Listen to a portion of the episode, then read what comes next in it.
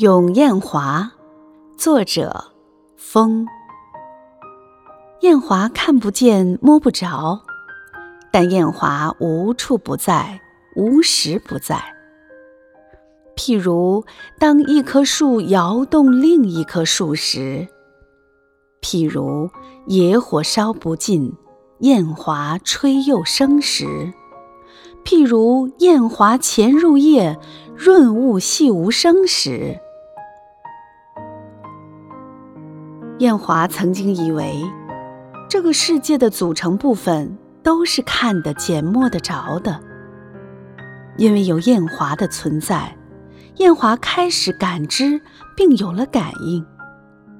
其实，无形的东西以无言的形式，一直都存在。